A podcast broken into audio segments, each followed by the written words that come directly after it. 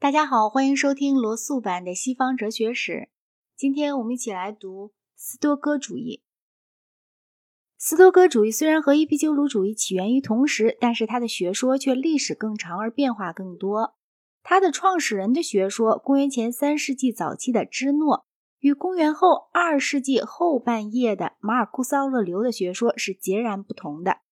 芝诺是一个唯物主义者，他的学说大体上是犬儒主义与赫拉克利特的结合品。但是斯多哥派由于渗入了柏拉图主义，而逐渐放弃了唯物主义，后来终于连一点唯物主义的影子都没有了。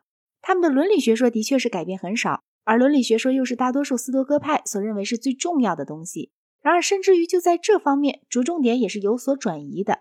随着时间的推移，斯多哥派关于其他方面讲的越来越少。而关于伦理学以及最与伦理学有关的那些神学部分，便愈来愈受到极端的强调。关于早期的斯多哥派，我们要受一个事实的限制，就是他们的作品流传下来的只有少数的片段，唯有塞涅卡、艾比克泰德和马尔库斯·奥勒留的作品是完整的流传了下来。斯多哥主义比起我们以前所探讨过的任何哲学派别都更少希腊性。早期的斯多哥派啊，大多是叙利亚人，而晚期的斯多哥派呀，则大多是罗马人。塔因、疑心加勒底曾对斯多哥主义有过影响。于伯威格正确地指出了，希腊人在对野蛮世界进行希腊化的时候，给他们所留的确实是只适合于希腊人自己的东西。斯多哥主义与早期的纯粹希腊的哲学不同，它在感情上是狭隘的，而且在某种意义上是狂热的。但是它也包含了为当时世界所感到需要的，而又为希腊人所似乎不能提供的。那些宗教成分，特别是他能投合统治者。吉尔伯特·穆莱教授说，几乎所有的亚历山大的后继者，我们可以说是芝诺以后历代所有的主要国王，都宣称自己是斯多哥派。芝诺是腓尼基人，大约于公元前四世纪后半叶生于塞浦路斯岛上的西提姆。他的家庭很可能是从事商业的，而且很可能当初是商业的利益把他引到了雅典来。然而，到了雅典之后，他变得渴望研究哲学了。犬儒学派的观点要比其他任何学派的观点更能投合他的胃口，但他却多少是一个折中主义者。柏拉图的弟子们指责他剽窃了学员的学说。在整个斯多哥派的历史上，苏格拉底始终是他们主要的圣人。苏格拉底受审时的态度，他之拒绝逃亡，他之视死如归。他那关于干了不正义的勾当的人对自己要比对别人的伤害的更大的说法，这一切都完全与斯德哥派的教训吻合。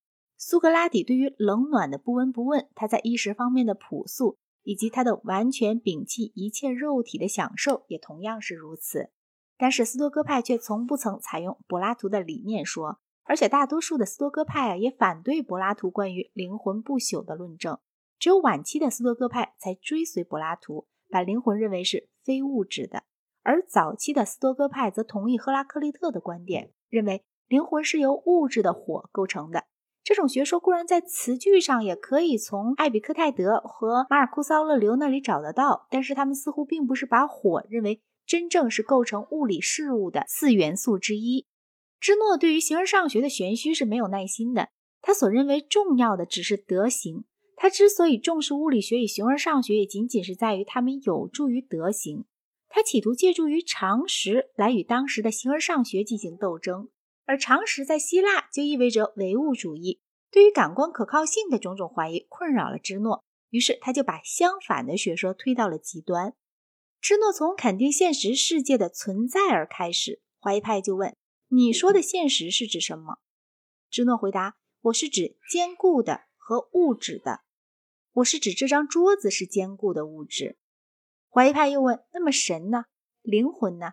芝诺回答：“完全是坚固的。假如有的话，那比桌子还要坚固。那么德行、正义或者比例也都是坚固的物质吗？”